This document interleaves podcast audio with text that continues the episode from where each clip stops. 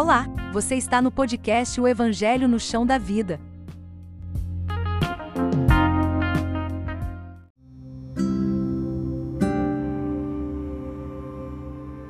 Olha, nós estamos em uma jornada e essa jornada chama-se a Jornada do Perdão. Estamos falando já há umas seis lives, contando com essa aqui, sobre perdão. Começamos falando o porquê é importante perdoar, é, a vida, viver uma vida, né? É, tendo o perdão como uma base do viver, enfim, você pode encontrar isso aqui na nossa página do Facebook, na Viva Colônia. E nós estamos falando, continuaremos então, falando sobre cinco linguagens do perdão, baseado no livro do Gary Chapman, é, o mesmo que escreveu as cinco linguagens do amor. E nós, eu e o Daniel, Daniel, seja bem-vindo. Muito obrigado, pastor, pelo convite novamente, né?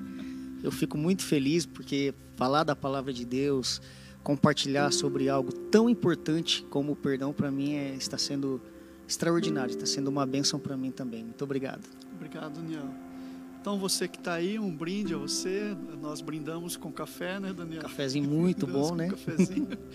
é, enfim, e nós queremos convidar você nessa jornada a se conectar com esse assunto que nós estamos falando. Nós viemos falando sobre a manifestação do arrependimento, a aceitação da responsabilidade e hoje nós vamos falar sobre a compensação do prejuízo no perdão. Né? O porquê que é importante a gente ter esse senso de compensar prejuízos. Então a gente vai entendendo que perdão não é um simples fato de você jogar uma palavra fora e dizer, meu amigo, me perdoa. Não, não é isso.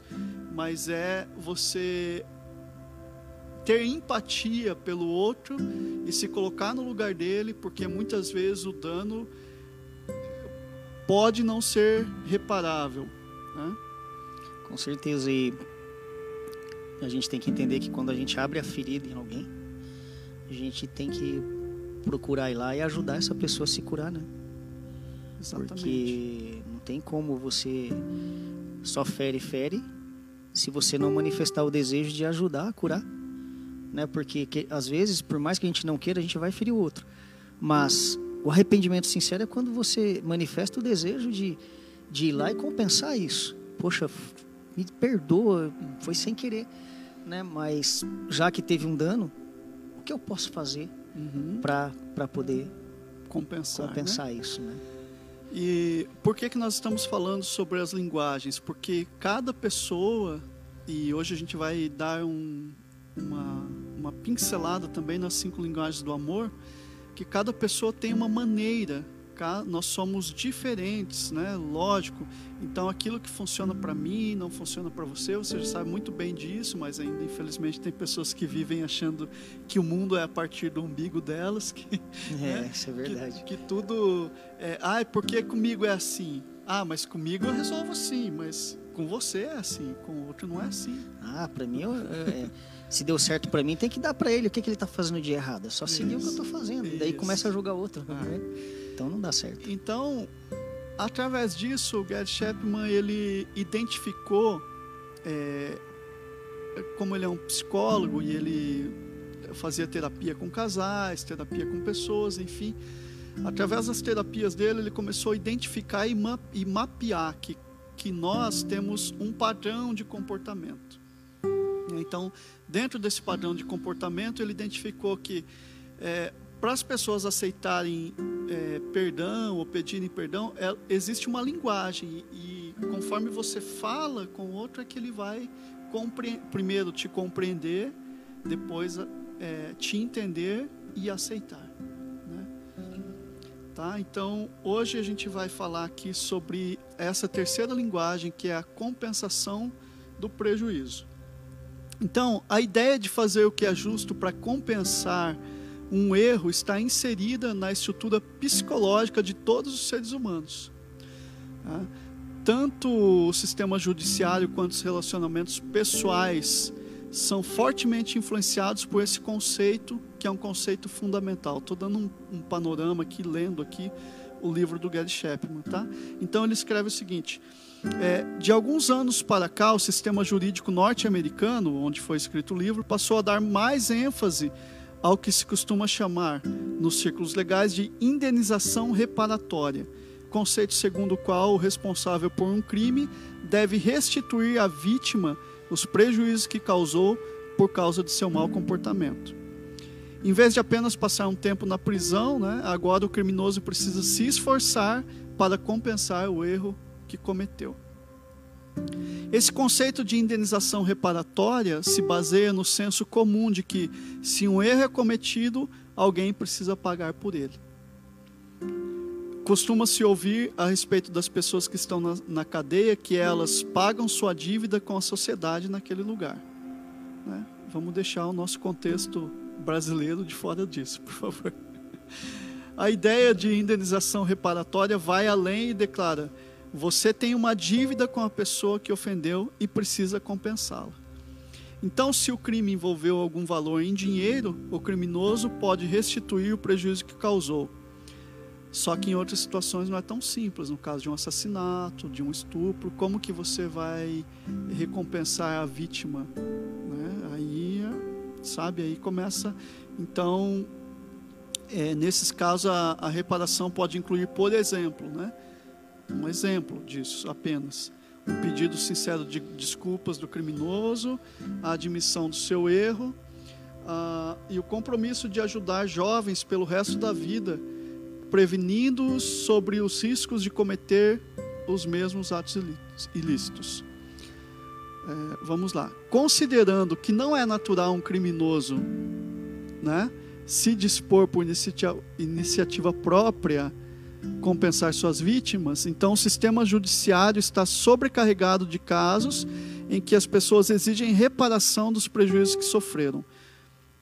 Alguma coisa bem no íntimo da psique humana diz: se eu fui prejudicado, alguém tem que pagar por isso.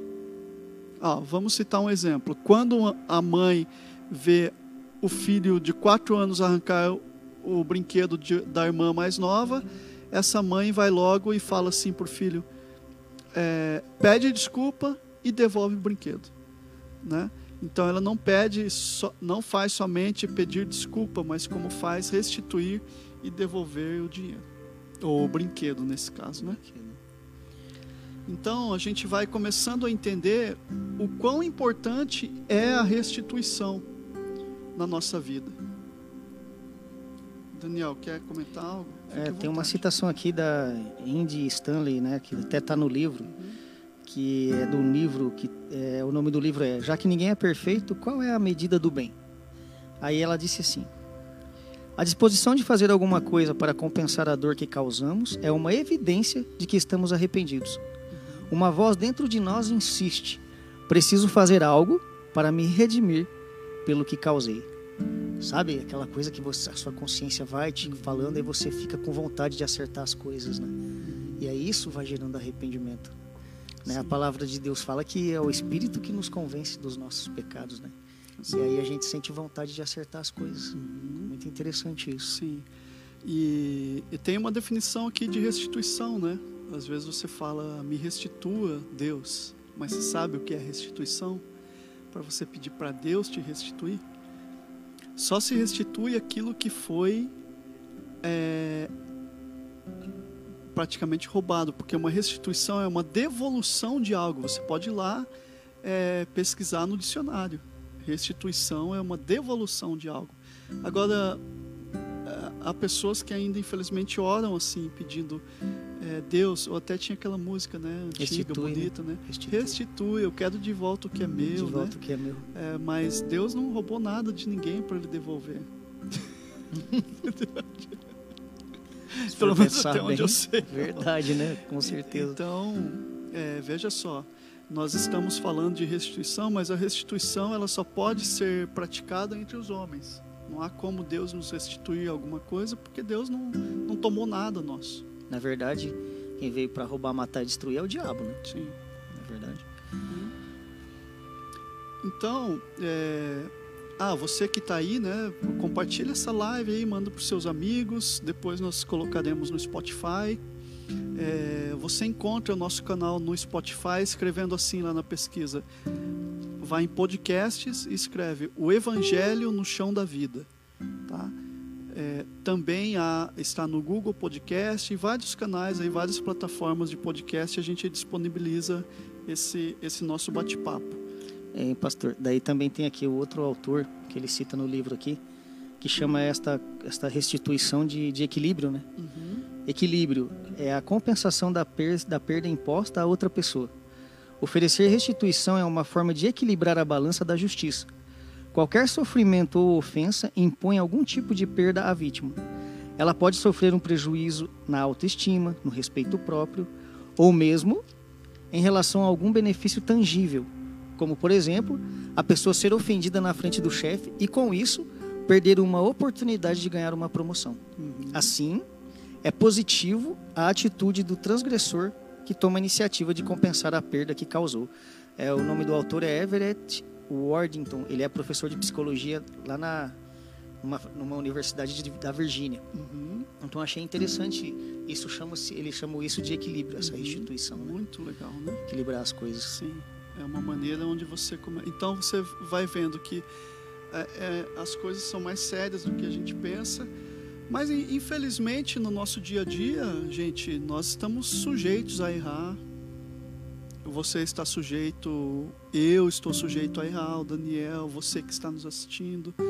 Agora, ah, não há problema na gente errar, não há problema em a gente é, de vez em quando dar um tropeção, mas o importante é a gente voltar a caminhar. Não é porque tropeçou que você vai se sentir um culpado, vai se sentir é, um culpado, tudo bem, você vai se sentir, mas vai se sentir um fracassado. É, não Né? deixar a culpa ela te dominar e nem o medo, porque Isso. às vezes a pessoa erra, erra, erra, tentando acertar e daí chega um momento que ela fica com medo novamente de tentar, porque tem medo de errar de novo. Mas não, presta atenção naquele erro e continua em frente, né? Como Deus, Jesus, a a própria palavra fala, né, que as pra gente prosseguir, seguir em frente, que as coisas velhas já passaram. Então, as coisas velhas servem para quê? Como aprendizagem. Daí eu escrevi em relação a isso, eu tinha escrito uma frase aqui, ó. Se você errou tentando acertar, não se culpe. Não foi um erro, foi um desacerto. E um desacerto só se transforma em erro se você se negar a corrigi-lo, Uhum, né? Exato. Porque se você errou tentando acertar é ótimo, porque pelo menos você tem coragem de viver, Uhum, não é verdade? sim. E viver é um risco.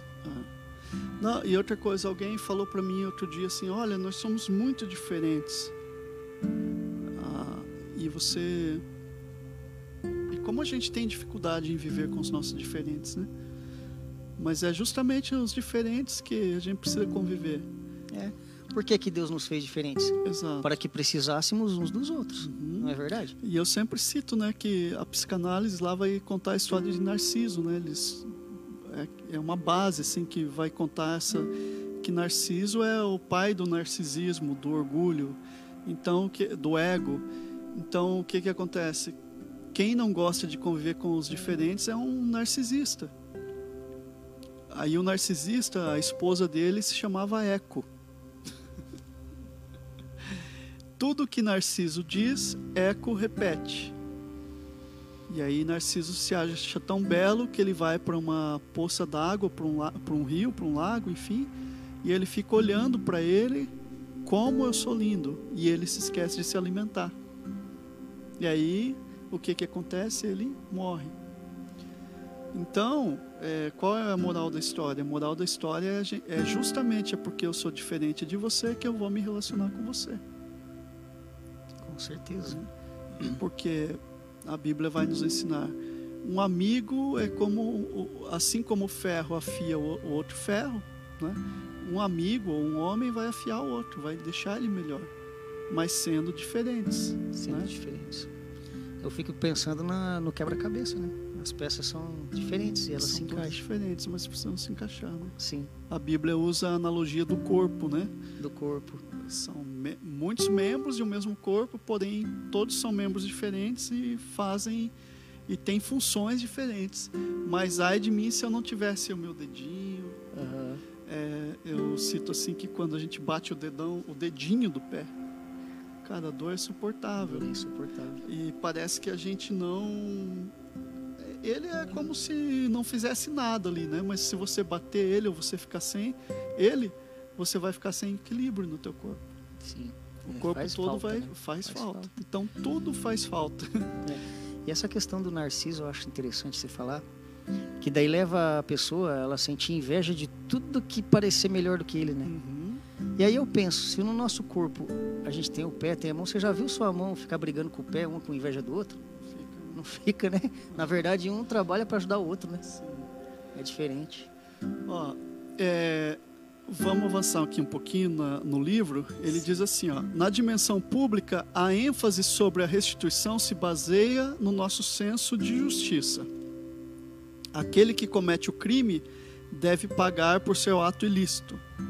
Na esfera privada da família ou de outro relacionamento íntimo, o desejo por restituição é quase sempre baseado em nossa necessidade de ser amados. Quando somos profundamente magoados, precisamos ter certeza absoluta de que aquela pessoa que causou o sofrimento ainda nos ama. Olha que interessante. Causa uma insegurança, né? Isso. Na verdade. Afinal de contas, relacionamentos familiares bem-sucedidos e amizades sinceras são, em última análise, baseadas no amor.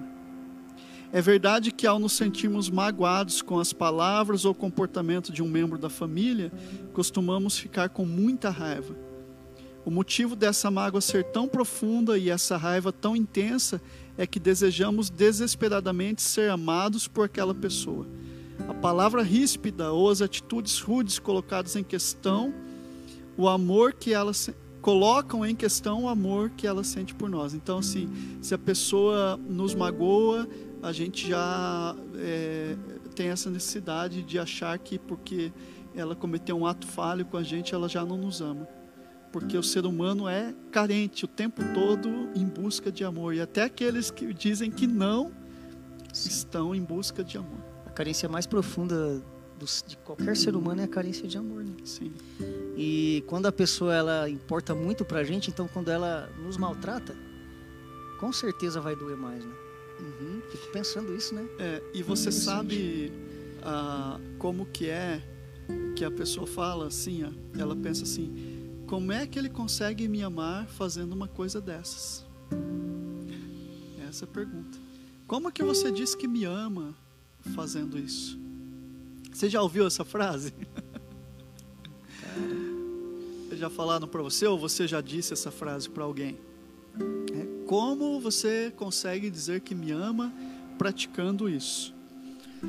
Ah, então, essas palavras, e lembra que lá a primeira linguagem do amor é a manifestação do arrependimento. Como que é a manifestação do arrependimento? É, é você dizer para pessoas: Olha, sinto muito. A segunda é, é a aceitação da responsabilidade. Como que é? Então, completa a frase: Sinto muito, eu errei Reconheço que errei. reconheço que errei, né? Mas para muita gente é, só essas duas não é o suficiente. Ela ainda precisa ter a certeza que o outro, é, ela precisa como que alguém complete a frase que, a- que o coração e a mente dela está dizendo. Mas você ainda me ama? Você ainda me ama. É, você ainda me ama porque o amor dela é condicionado, é uma coisa que eu sempre falo, o nosso amor ele é condicionado àquilo que o outro faz por nós. Se o outro nos trata bem, nós o amamos. Se ele falha com a gente, nós não, não o amamos mais. Então, na verdade, não é bem amor que nós temos. Nós temos uma sensação, queremos uma sensação de segurança, queremos uma sensação de afeto, de carícias, de egos inflados, de palavras de aceitação, de favores. Pior que é, né? é bem isso, né? Até o Gary Sherman fala, né? Que sem amor a gente vai passar a vida inteira em busca de aprovação, em busca de provar alguma coisa. Mas o amor impacta positivamente todas essas necessidades, É. né? Então, se a pessoa nos trata mal, como é que faz? É. Então essa pessoa que está em busca, que vive a partir dessa linguagem, que ela tem essa linguagem, ela vai querer assim, ó, que a pessoa só não fale, é, não acho certo como eu tratei você, mas ela quer que venha acompanhado disso aqui, ó. O que que eu posso fazer para demonstrar que eu continuo a me importar com você? Que eu continuo te amando. Que eu continuo te amando. Apesar de ter errado É. com você. Exato. Então ela vai continuar em dúvida sobre o amor daquele que a ofendeu, por mais que ele diga: sinto muito, eu errei. Porque essa parte que foi ofendida, ela está esperando algum tipo de garantia de que continua a ser amada de verdade. Nossa, isso é poderoso. Ela está pedindo, então.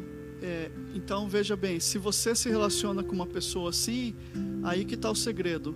É, você não vai poder apenas é, dizer para ela só com palavras. É a pessoa que não aceita só palavras. Para algumas pessoas, elas aceitam apenas a manifestação do arrependimento. Sinto muito, estou errado. Sinto muito. Me desculpe.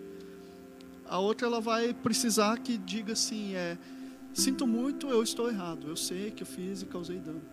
Mas essa daqui que nós estamos falando hoje, ela precisa ouvir do, do interlocutor dela, ela precisa ouvir o seguinte: o que que eu posso fazer para compensar esse erro que eu cometi com você?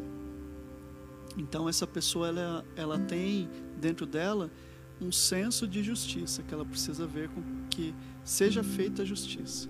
E aqui que vai entrar então é, basicamente para você entender um pouquinho das cinco linguagens do amor que nós já vamos chegar lá, Daniel. Se você quiser complementar isso que eu que eu li aqui, falei um pouco também, à É, vontade. igual ele falou ali no começo, você mesmo falou, né, que alguma coisa bem no íntimo da psique humana diz. Se fui prejudicado, alguém tem que pagar paga. por isso, né? Fica aquela coisa, tem, alguém tem que fazer justiça, né? E aí vem essa linguagem do amor. E depois a gente vai falar sobre isso, né? Sobre as cinco linguagens do amor, que daí a pessoa tem que conhecer a outra, porque às vezes ele vai lá, aí ele, poxa, já pedi perdão, já fiz isso e isso, mas por que, que a pessoa ainda continua na defensiva, continua. é, é, então, às vezes, você não descobriu ainda qual a linguagem do amor dessa pessoa. É, né? isso. A forma certa de você, de você demonstrar que você está realmente arrependido. Porque, como você falou no começo, cada pessoa é diferente da outra, né? Sim. Cada uma tem uma linguagem diferente da outra. Uhum. E portanto eu vou falar o que eu falei na outra live, que o mais importante é a gente tentar entrar no mundo do outro, poder conhecer o outro para saber o que que o outro gosta. E não dar pro outro o que que eu gosto, porque daí eu vou ser narciso. Uhum. Porque se eu dar pro outro o que que eu gosto, eu tô pensando em mim, não É. no outro.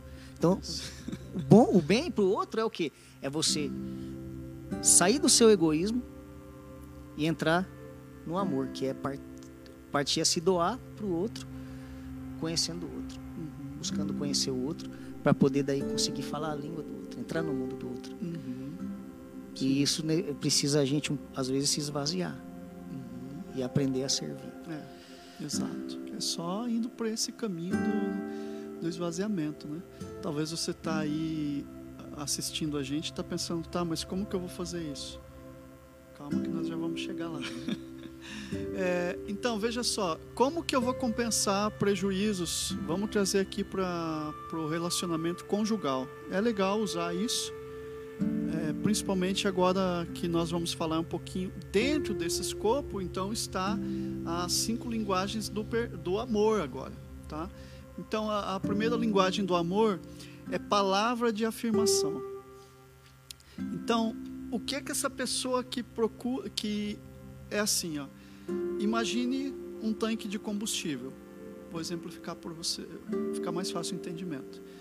O tanque do combustível precisa estar com combustível para ele rodar, correto?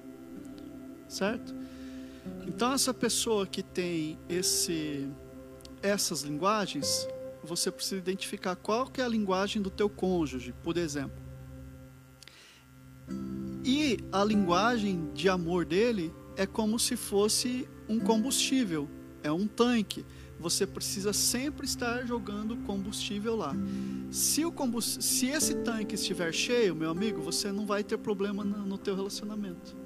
Agora, se você deixar esse tanque se esvaziar, aí a coisa pega. Aí O complica. bicho pega bicho literalmente. Então vamos lá. O primeiro é o seguinte: é palavras de afirmação. É aquela pessoa que gosta de ser elogiada. Então, para você ver bem o teu cônjuge, você precisa estar elogiando ele. Você precisa. Não é que ele é um egoísta, não é nada disso. É que ele se sente, ele precisa de ter a autoestima dele em dia. Então, normalmente, essas pessoas que precisam de elogio é pessoas que têm a autoestima baixa, que têm algum problema nessa área, mas que agora ele precisa palavras de afirmação. Tudo que ele faz, ele faz isso daqui. Ele, olha, nossa, que bom que você limpou ali. Olha, parabéns pela casa estar tá organizada hoje. Eu vou falar isso para você, tá, amor? Depois. Como você tá linda Como hoje. Como você tá né? linda. Né? Tipo isso. É, entende? É, então você chegar e ver e, e falar para essa pessoa que tem essa linguagem, é, levantar ela, sabe? Botá-la para cima. Puxa, que bom que você fez. Olha, que legal. Parabéns por isso. Bacana você ter feito isso daqui essa pessoa é aquela que tem essa linguagem de amor. Então, se você mantém isso, sempre você falando, você vai ver, faz o teste, ela vai mudar com você. Com certeza. ela vai mudar. Tem que procurar descobrir, né? É, Qual é a linguagem? A, a outra linguagem é atos de serviço. Então, essa linguagem de amor é manifestada assim para você ver bem o teu cônjuge, você tem que estar tá fazendo alguma coisa para o ajudar. É, seja um ato doméstico, um ato na casa, é, enfim, dobrando uma roupa, lavando louça. Graças a Deus eu acho que a Luciane não é isso. Porque se for, se for aí, cara, complica, né? Fazer serviço a doméstico. Gente tem que se esforçar daí, né? Para poder manter o tanquinho cheio, né? É, exatamente. É isso mesmo. Entende? Então, assim, é você estar tá fazendo serviços corriqueiros para essa pessoa, atos de serviço. É, a terceira, presentes. Pessoas que gostam de ser lembrado, ó. Né? Ó, eu estava pensando em você e comprei isso aqui. Lembra lá do, do Somebody Love, da escolinha do professor Raimundo? Lembro. Eu estava passando e pensei, por que não comprar? Porque, né? Uhum. Comprei o... E o que, que ele fazia com o professor Raimundo? Ele ganhava. Verdade. Né? É, não é um suborno né, que você está fazendo. Não, não é aqui, né? Eu estou falando. Na escolinha era, mas Na escolinha não, aqui... ela era. Aqui é tipo você pegar, bom, eu sei que ela gosta de presente, então todo mês eu vou dedicar, sei lá, 50 reais do meu pagamento vai ser dedicado para minha esposa, né? Tem relacionamentos que quantos anos fazem que o marido não dá um presente para a esposa? E aí ele reclama é. que a esposa está sempre de mau humor, claro, nunca deu uma, uma flor para ela. Tá carente, né? Fica carente. Fica carente, fica. E aí uma pessoa fica coada, né? A pessoa começa a ficar coada porque ela não tem aquilo que é necessário para ela se sentir bem, porque o outro não dá. E o outro acha que é só. Isso acontece mais com os homens, eu acredito, né? Os homens são mais, não são tão sensíveis, né? Eles são mais, é, assim, é, brutos. Bruto, rústico e sistemático, né? Como diz o outro. Exato, né? E, enfim, é, vamos avançando aqui. São, o... são atos falar, simples, né? Que fazem toda a diferença. Toda a diferença. Porque como a gente entende, é, lendo a Bíblia e o Evangelho, que a coisa mais importante do mundo é o amor. E como o, o Gary Shepard também escreveu, que a carência mais profunda que o ser humano tem é a carência de amor. Uhum. Então, se a gente não aprender a linguagem do outro e está suprindo isso, vai gerar uma carência. Uhum. Uma carência, a pouco gera outra coisa e assim um abismo vai puxando o é, outro. Então, a gente tem que ser, tem, o amor ele é como uma planta, a gente tem que regar, cuidar e isso é diariamente. Sim. São pequenas fagulhas, né, pequenos que, detalhes. Que que incendiam uma floresta toda, né? Como dizem É, cuidado com as raposinhas, né? É, é uma coisinha pequenininha que às vezes a gente nem percebe. Por que que tá ruim aqui o casamento? Por, por quê? Porque as coisas, né? Até ele vai dizer no livro aqui, no Cinco Linguagens do Amor, que a gente está dando um adendo hoje aqui, ele fala assim que a paixão termina. Passa-se dois anos em média e a paixão termina. Daí o que, que vai ficar? O que, que vai sobrar? é justamente é, o amor. E aí o amor é baseado em escolhas, como a gente vem falando. Escolhas, compromisso. Comprometimento, compromisso, enfim, né? Agora, a outra coisa, a outra linguagem é tempo de qualidade. Então, essa daqui, eu sei que a minha esposa tem essa, é, que eu tenho que dedicar atenção para ela. Eu tenho que estar um tempo com ela, para ela se sentir bem tem que ser um tempo só nosso. Desligar tudo, É. ter um diálogo ali, os dois É, juntos, isso. né? Isso é bem Mesmo importante. que seja difícil para mim, às vezes, né? Ficar sem o celular, sem o WhatsApp, sem as redes sociais, né? Sem o futebol. Aí eu uso já a, a desculpa porque eu trabalho com isso, né? Entendeu? Não, mas é trabalho. Não, não é trabalho. Nesse momento, então vai, vai para um almoço, só o casal tem que estar ali de corpo, alma coração por Os inteiro. dois ali, né? Só os dois, isso. né? Então, esse tempo de qualidade que a pessoa precisa para ela se sentir amada, que ela precisa para se sentir cuidada, né? É o tempo de qualidade de cada um. Onde possa existir o diálogo, onde um pode se abrir com o outro, né? Exato. Porque como eu sempre penso e digo, o diálogo é falar do mundo que somos, conversa é falar do mundo em que estamos, né? Então é importante dialogar, um se abrir para o outro, um ser sincero com o outro, dizer para o outro que sente. Isso é importante também para a gente também poder conhecer melhor, né? Sim. Não é verdade? Isso é Sim. muito importante. Olha aqui o que o Adriano diferença. disse aqui, ó, o Adriano Sutil. É, minha mulher está dizendo que eu sou muito sensível. Olha que benção, tô bem na foto. é, aí, tá bom, É. que bom, né? Isso é bom. Que, que bom você é sensível, né? Mas a maioria dos homens é assim, ele não, não se liga, né? Nas Não, coisas, não. né? não consegue. Chega em casa, cadê a janta? Já É. senta lá no sofá, já liga a televisão, não tá nem aí, não dá nem um beijo, não fala oi, não pergunta como é que foi seu dia, né? Isso. Não tá nem aí. Eu, eu vou dizer que às vezes eu já até fui assim, Sim, né? Às vezes já sim. agi dessa forma. Sim. Tem que vigiar em relação a isso também, né? E, e, o, e a última linguagem do amor é o toque físico. O toque é mágico. É. toque físico é então, para você, já é a tua linguagem de amor, é o toque. O toque Tá físico é tá falando extraordinário. que, é que é mágico, É mágico. Então, é, pessoas como o Daniel, então ela precisa ser abraçada, precisa ter o toque, né? Então, até na amizade, isso aqui também é interessante, porque você não usa só com o cônjuge, mas na amizade você já sabe. Se bem que agora a gente não pode se abraçar por Aham, causa da Por pandemia, causa da pandemia. mas você sabe que é quem tem essa linguagem como Daniel precisa do que, Daniel? Do toque. Do toque, Abraço. carinho, toque, abraço. É Sempre assim, eh, meus pais, assim, o pessoal sempre fala, mas o Daniel é muito pegajoso. Eu sou mesmo, cara, na verdade. Às vezes até tem que, tem que me policiar em relação a isso também para não sufocar os outros, né? Sim. Mas é, eu acho que o toque físico ele é, ele é mágico. Ó, a Luciane falou que é verdade o que eu falei lá dela. e, e veja só, e, e para outra pessoa que precisa do tempo de qualidade, é aquilo que você tem que dar para ela. Não adianta, é, por exemplo, ó, isso aqui acontece muito. O cara trabalha demais, trabalha o dia todo. Às vezes, alguns casos tem dois empregos, rala, tá. Aí ele chega em casa e ele leva um presente para ela.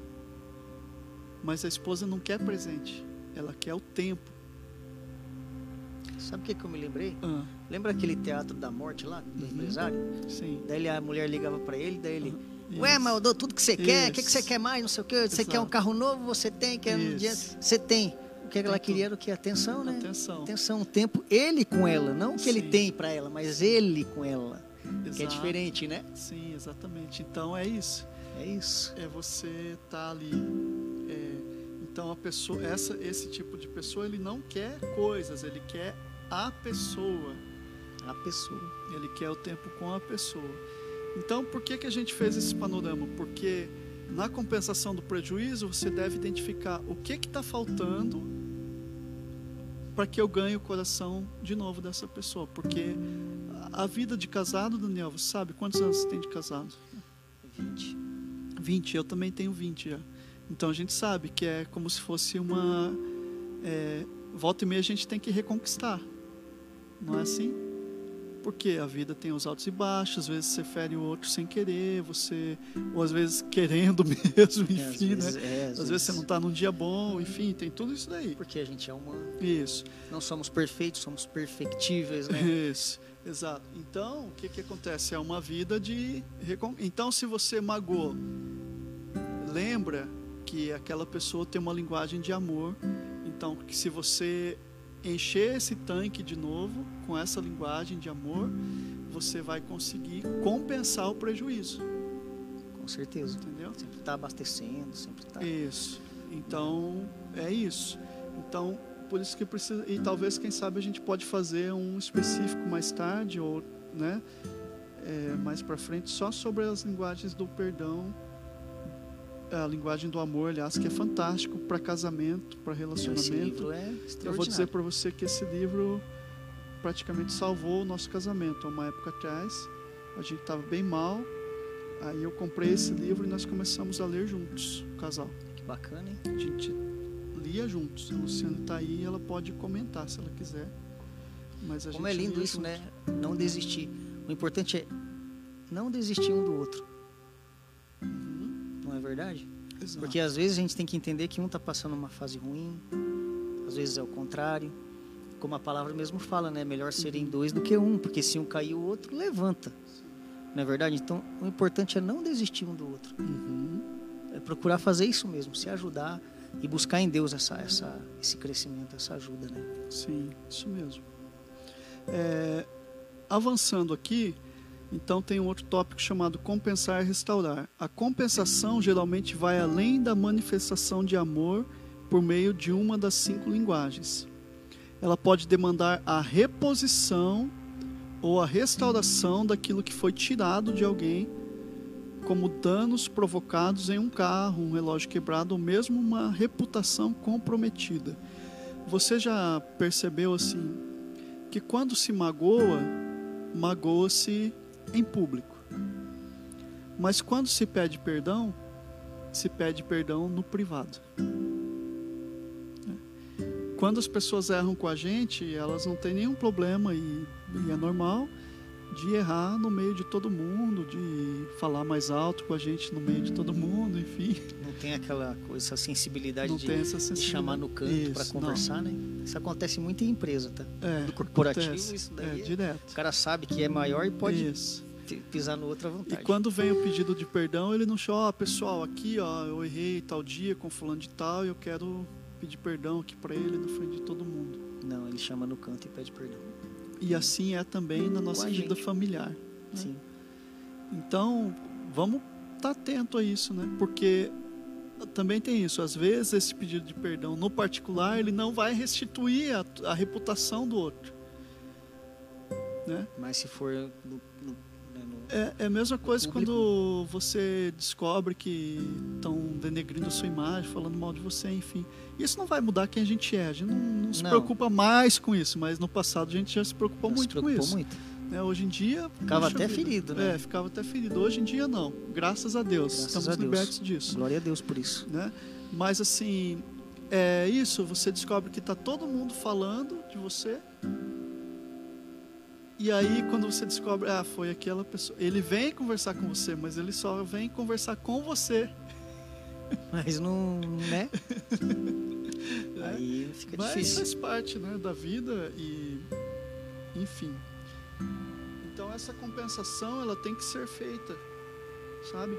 Você vai ver ao longo da história que as nações, além de pedir perdão pelas coisas que fizeram, eles também restituíram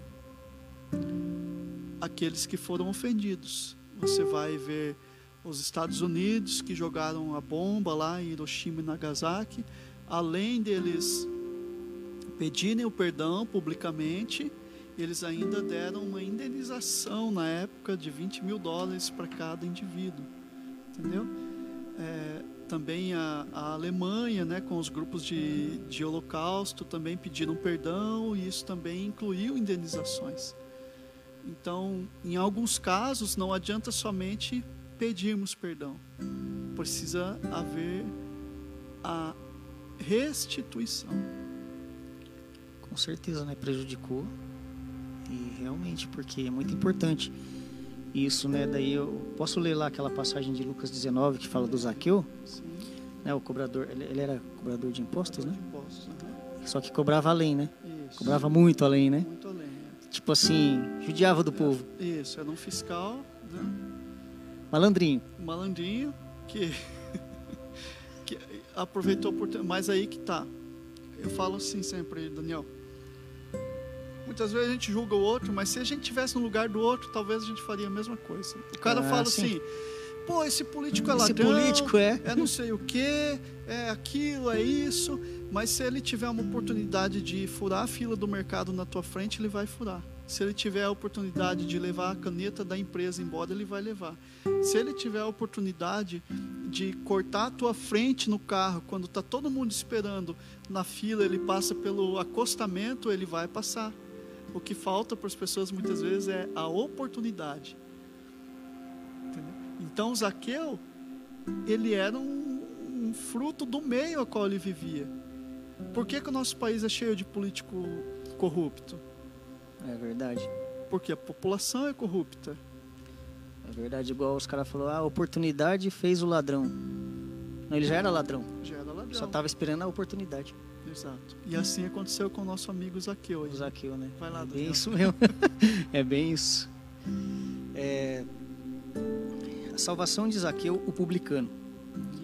Chegando a Jericó, atravessava Jesus a cidade.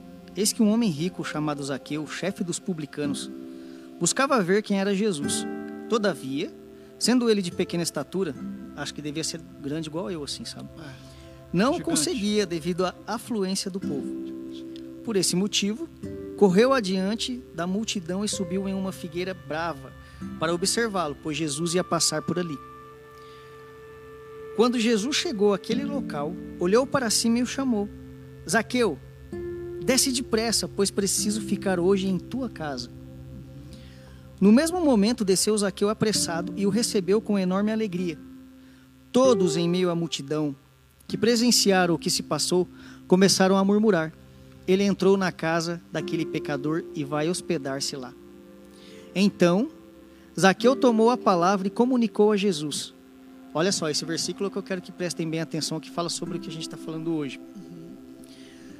Zaqueu tomou a palavra e comunicou a Jesus: Eis a metade dos meus bens, Senhor, que estou doando aos pobres. E se de alguém extorquir alguma coisa, devolverei quatro vezes mais. Né? Ele está aí, está compensando o prejuízo causado quatro vezes mais. Uhum.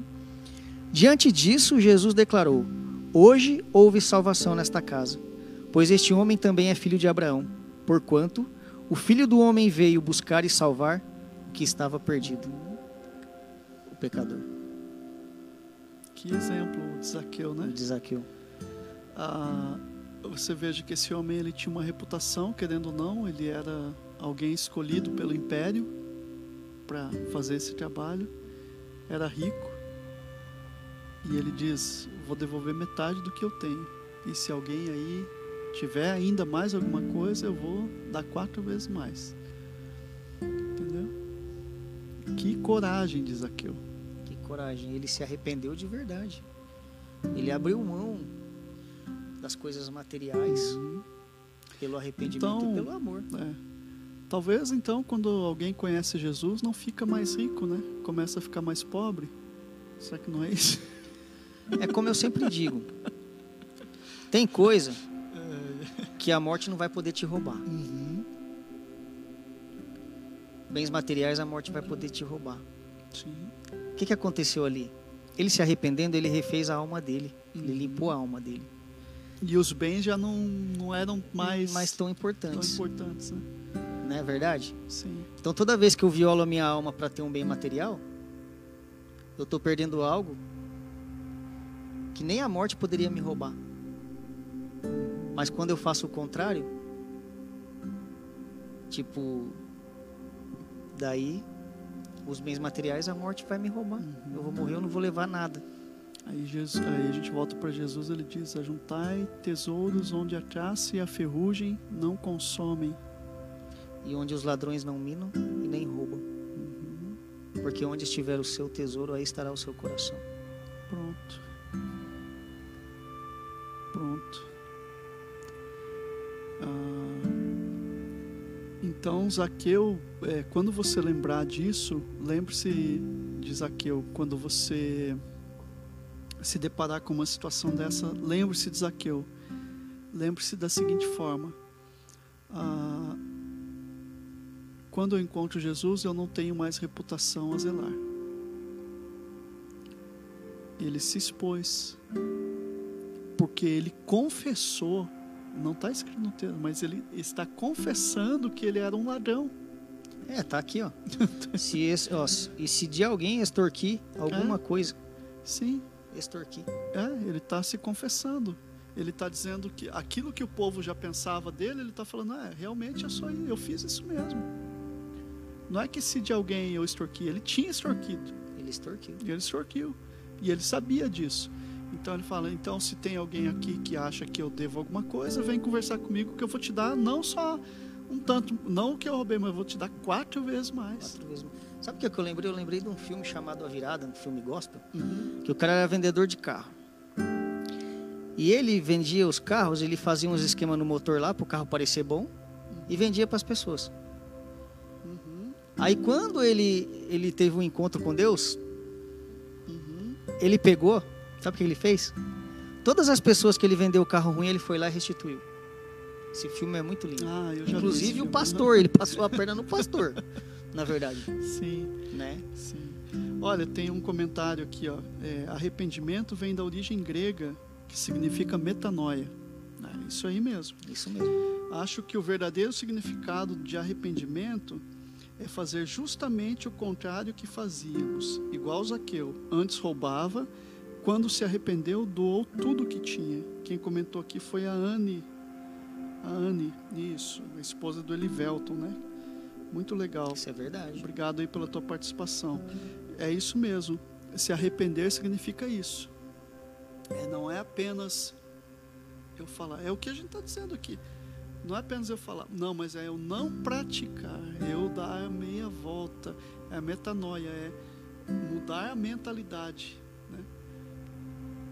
É, tipo, ah, eu tô com vontade de. Tipo assim, o que, que a gente entende? Que pecado é quando você começa a buscar privilégio. Você tem a sua causa e você só pensa na sua causa, você não pensa na do outro. Só pro seu lado, buscar os privilégios. Ah, eu tenho que ter privilégio. Né? Então o que, que você tem que fazer? É você se esvaziar desse privilégio, não buscar mais privilégio. Parar de ser escravo de si mesmo e confiar em Deus. E- Tipo, se entregar mesmo, sabe? Sim, isso aí que você está dizendo é interessante. A- a- a- Vamos fazer aqui, logo a gente já vai encerrar a nossa live. Mas ainda não encerramos. É, isso aí que você está dizendo é muito interessante. Privilégios. né? Cara, como tem gente enganada com o evangelho, achando que porque você serve a Jesus, você é um cara cheio de privilégios na terra. Eu sou um filho de Deus e as pessoas, por causa do ego, aí passa assim. Uhum. Eu sou melhor que aquele lá. Sou filho de Deus, sou cabeça e não cal. Não, não é nada disso. É, o filho de Deus, o verdadeiro significado de alguém que é discípulo de Jesus ou que é um Cristo encarnado aqui na Terra, é um Cristo pequeno, por isso que é o cristão. O que que é? É o servo.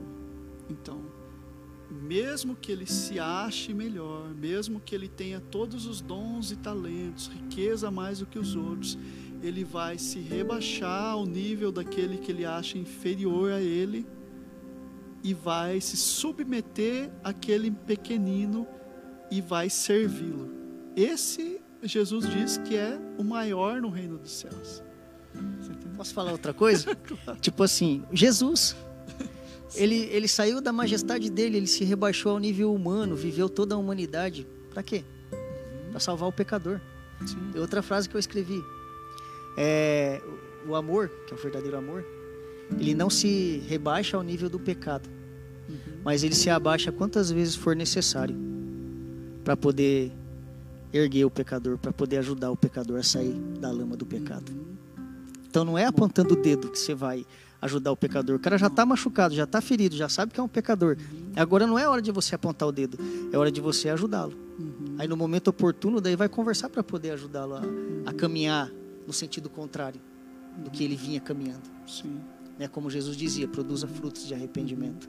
Não é verdade? Ah, Porque normalmente quando ah, o ser humano, quando ele não se acha, quando ele começa a se achar que é melhor que o outro, ele para de ter misericórdia do outro. uhum. Aí fica exigindo sacrifício. E Jesus disse: misericórdia quero e não sacrifício. Eu estou querendo me lembrar aqui, é, não lembro se foi o C.S. Lewis que disse algo semelhante a isso, mas enfim, não me veio à mente. Que é, é just- é, vai bem de encontro a isso aí que você falou. Mas enfim, fica para uma próxima. Eu quero é, já trazendo as considerações finais. É, amanhã nós teremos a nossa é, célula via Zoom. né? Então você que quer participar, nós estaremos enviando aí para você através do teu WhatsApp o link da nossa célula. Amanhã eu vou postar aqui também na, na rede social da igreja, tanto na no Instagram, você que segue a igreja lá pelo Instagram, que é a Viva, arroba Colônia. Lá na bio tem um link lá, você pode clicar que vai aparecer assim, célula online, lives, enfim, vai aparecer lá a programação. E aqui no Facebook eu vou estar postando com o link para quem quiser participar. Se você quiser, eh, semana passada foi muito produtivo, foi bem, bem interessante, Foi, né? foi bem bacana. Muito gostoso, um ambiente onde todos, não é um ambiente como esse daqui, que aqui infelizmente só eu e o Daniel conseguimos falar e você tem que ficar ouvindo e quando quer manifestar é aqui pelos Pelos comentários. comentários, né? Mas lá é um ambiente onde todos nós podemos falar. Sim, é verdade. Lá é todo mundo conversa. E o interessante da célula é que, cara, todo mundo aprende com todo mundo. É, é muito fantástico. Daí você fala uma coisa, daí o outro vem e fala outra coisa. E assim a gente vai crescendo juntos. Isso, Isso. é muito extraordinário, cara. É Mas muito bom. complementando, né? Como a gente viu na última célula, é, um mais um é igual a três, né? Isso. Sempre é igual que se tivesse eu sozinho, provavelmente o resultado seria diferente. E se tivesse o Daniel sozinho também, mas como a gente está aqui, um vai complementando, vem, vem surgindo insights, é, a palavra vem, vem na nossa mente, a gente vai complementando aquilo que um vai falando e vai enriquecendo esse debate. Daniel, muito obrigado mais uma Posso vez. ler o último pensamento? Claro, você eu tenho é o nosso filósofo de tenho plantão. uma anotação aqui Pode da sim. Joyce Meyer, porque tem muita gente que ela às vezes não vai nem na igreja ou, ou se acha pior do que as outras porque se acha muito pecador. Olha, se, se você tem, tem uma sinceridade de querer melhorar, você tem que ir para a igreja, buscar ajuda para melhorar. Entendeu? E não ficar se sentindo culpado. Não deixa a culpa te paralisar daí. Sabe por quê? Porque eu vou falar agora o pensamento dela, da, da Joyce Meyer. Jesus é o único que atendeu a todas as exigências da lei com perfeição. E ele fez isso em nosso favor para que pudéssemos ser livres. Embora em nosso coração possamos ter uma atitude perfeita para com Deus e desejar a perfeição, manifestaremos alguma imperfeição enquanto vivermos em corpos naturais de carne e sangue, e enquanto tivermos almas sujeitas à influência de tudo que nos cerca. Estudando a palavra de Deus e passando tempo com Ele, crescemos em direção ao alvo da perfeição. Mas precisamos aprender a nos alegrar no momento presente, a caminho do lugar para onde estamos indo. A vida se resume à jornada e não ao destino. E aí eu quero que Deus abençoe a todos, né? Amém. Em nome do Senhor Jesus Cristo. Obrigado, Daniel. Obrigado a você. Que Deus abençoe a sua casa, a sua vida, a sua família, os seus negócios. Que essa bênção esteja principalmente sobre o seu relacionamento, seja ele conjugal, seja ele paternal, seja ele profissional. Eu encerro aqui com uma frase do John Donne que diz assim: que os nossos afetos não nos matem, mas que também não morram. Deus abençoe você. Deus. Fique na paz do Senhor Jesus. Um grande abraço. Abraço a todos.